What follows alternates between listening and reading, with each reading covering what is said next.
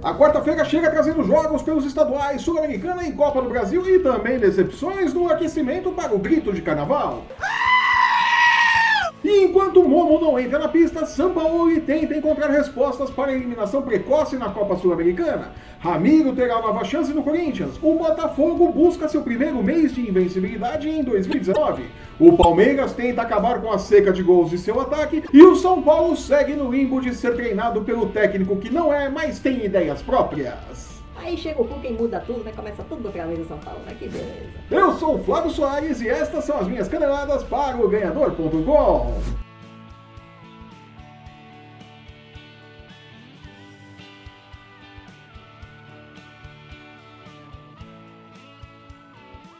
Impossível começar as caneladas de hoje sem falar da eliminação precoce do Santos de Jorge Sampaoli na noite desta terça-feira no Pacaembu vazio após o empate em 1 a 1 com o Racing Genérico, também conhecido como Racing do Uruguai. Favor do bom jornalismo, vale dizer aqui que quando foi dito Racing genérico, o energúmeno em questão estava querendo se referir ao River Plate genérico, o River Plate do Uruguai, que foi quem eliminou o Santos na Copa Sul-Americana e não o Racing. O Racing pode eliminar o Corinthians no jogo desta quarta-feira lá na Argentina, mas nós falaremos sobre isso mais adiante, né? Desculpem por mais essa canelada. Me parece que el equipo va consolidando una manera de, de ser. Com muita posse de bola, 73% ao final do jogo, o Peixe simplesmente não conseguiu criar jogadas para passar pela defesa uruguaia, que manteve-se durante toda a partida atrás da linha da bola, esperando por um erro que lhe desse o contra-ataque. E esse erro veio aos 9 minutos do segundo tempo, quando Diego Pituca perdeu uma bola no meio-campo. Viu Juan Oliveira armar o contra-ataque com Mauro da Luz, que, nas costas da defesa Santista, driblou Vanderlei e colocou os visitantes à frente no placar. Que beleza! Desesperado, o Peixe partiu para cima, mas nas poucas oportunidades que teve, quando o seu ataque não imitou a linha ofensiva do Palmeiras, entendedores entenderão, parou na boa atuação do goleiro Gaston Oliveira, que só não foi eficiente na finalização de Soteudo aos 42 minutos, mas aí era tarde demais, né? Um a um que eliminou o Peixe. Sério? Com o resultado, o São Paulo deverá xingar o presidente do Santos de tudo quanto é nome, de novo, cobrar reforços, de novo, e se concentrar no Paulistão e na Copa do Brasil, onde absolutamente nada está perdido. Diferente do ataque do Palmeiras, que perdeu o rumo do gol. Olha só que transição legal, hein? Parabéns, você é muito bom. E não marca há dois jogos, empate em 0 a 0 com a Ferroviária e com o Santos.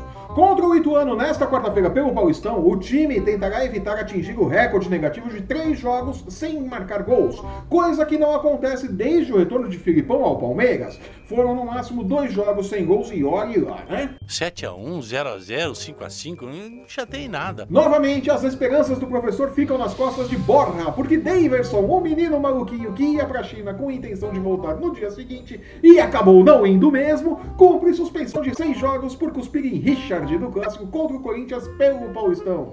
E ainda faltam três jogos de gancho, né? Fora a bronca da diretoria do Palmeiras, que perdeu 53 milhões de reais quando o Daverson disse que não ia pra China. É, é, é negocião esse, nossa senhora. E no Corinthians, é mais uma transição impecável, nem tanto. Parabéns, você é muito bom. Amigo poderá ter a sua melhor chance de convencer o técnico Fábio Carilli, que tem um lugar no time titular. Jogadoraço. Na partida de hoje, quarta-feira, contra o Racing da Argentina, pela volta da Copa Sul-Americana, o Meia, que chegou do Grêmio com status de melhor contratação do Timão para a temporada, substituirá Júnior Urso, volante que não foi inscrito a tempo para a competição e que chegou demarcando terreno entre os titulares sem nenhuma cerimônia, né? E já chegou e já se firmou ali como titular no meio-campo do Corinthians.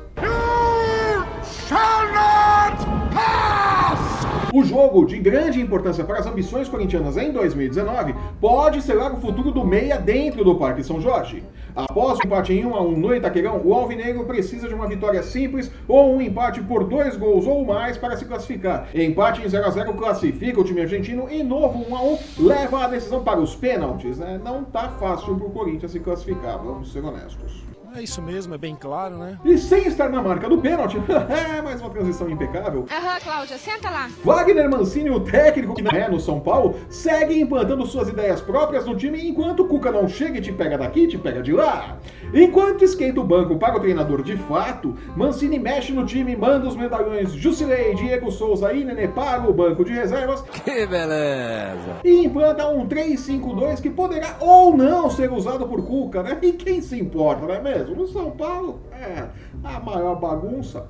O importante é que, de novo, o São Paulo vai tentando consertar os erros dos cartolas com a temporada em andamento.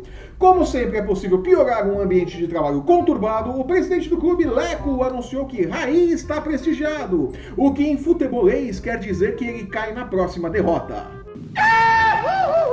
No elenco, insatisfeito com a reserva, Diego Souza, como já fez em outras ocasiões em outros clubes, abriu negociações com o Botafogo, mas se esqueceu de conversar com o São Paulo, que agora bate o pé e diz que não vai facilitar a saída do jogador, porque não há nada melhor para um ambiente de trabalho bagunçado do que manter um funcionário insatisfeito. É isso aí. Gente, É uma no crave e 23 na ferradura, meu Deus do céu. Compensação para o São Paulo seria mandar Jusilei e Nenê junto com Diego Souza para o Botafogo ou qualquer outro clube, né? Depois o entenda porque estão há tanto tempo sem ganhar título, né?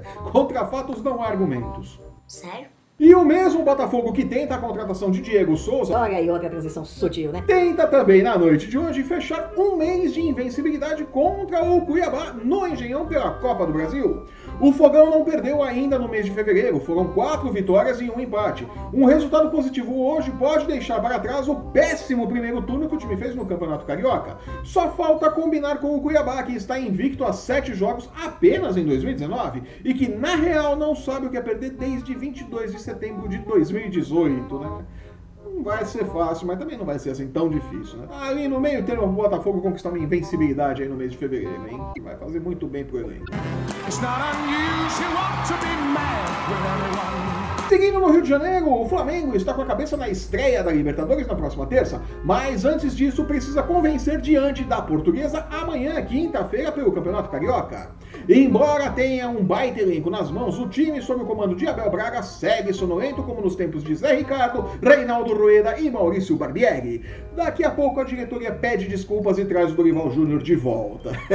Vamos espera pra ver. No futebol às vezes acontece coisa que não dá pra explicar. Nas Laranjeiras, o Fluminense até que criou, mas não conseguiu furar a defesa do chileno Antofagastai. Que porcaria de nome, né? Rumana Wanai. Não é isso? E ficou no 0x0 em sua estreia pela Copa Sul-Americana. E fechando o programa de hoje, rapidinhas do mercado da bola. Além da ida não ida de Daverson para o futebol chinês, que causou um baita prejuízo para o Palmeiras, está tudo acertado entre Romero e o Atlético Mineiro para que o atacante paraguaio troque o Corinthians pelo Galo. Como o contrato com o Timão vai até o final do ano e os mineiros querem contar com o atleta já na próxima semana, o Atlético deverá abrir os cofres e oferecer alguma compensação ao Corinthians. Caso contrário, Romero seguirá encostado no Parque São Jorge até o final do ano. Né? O André Sanches está uma arara com o Romero. jogadoraço. No Rio de Janeiro, a renovação do contrato de Maxi Lopes no Vasco segue arrastada. Há um abismo entre o que o atleta pede e o que o clube oferece. De todo modo, ambas as partes seguem confiantes na renovação. É, eles vão tentar se encontrar no meio do caminho desse abismo, né? Vamos ver se vai dar certo. Em Porto Alegre, chamou a atenção as declarações de Renato Gaúcho sobre a saída do jovem TT, revelado no clube, para o Shakhtar. Disse Renato, Enquanto for treinador do Grêmio, jogador da base do Grêmio, ele vai chegar no profissional no momento que ele demonstrar que tem condições de estar no profissional do Grêmio.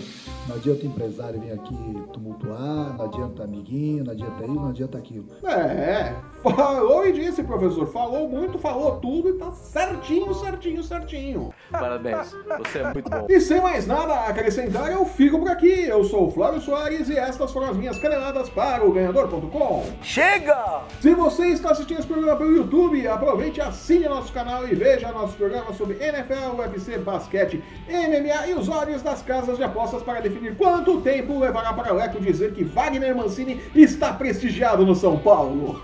Aí começa a contagem regressiva.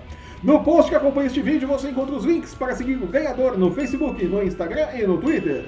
Acesse o ganhador.com e não perca nossas dicas e palpites para os jogos da rodada nas principais competições esportivas do mundo. Eu volto na próxima sexta-feira comentando os destaques da rodada do final de semana. Até lá! Tchau!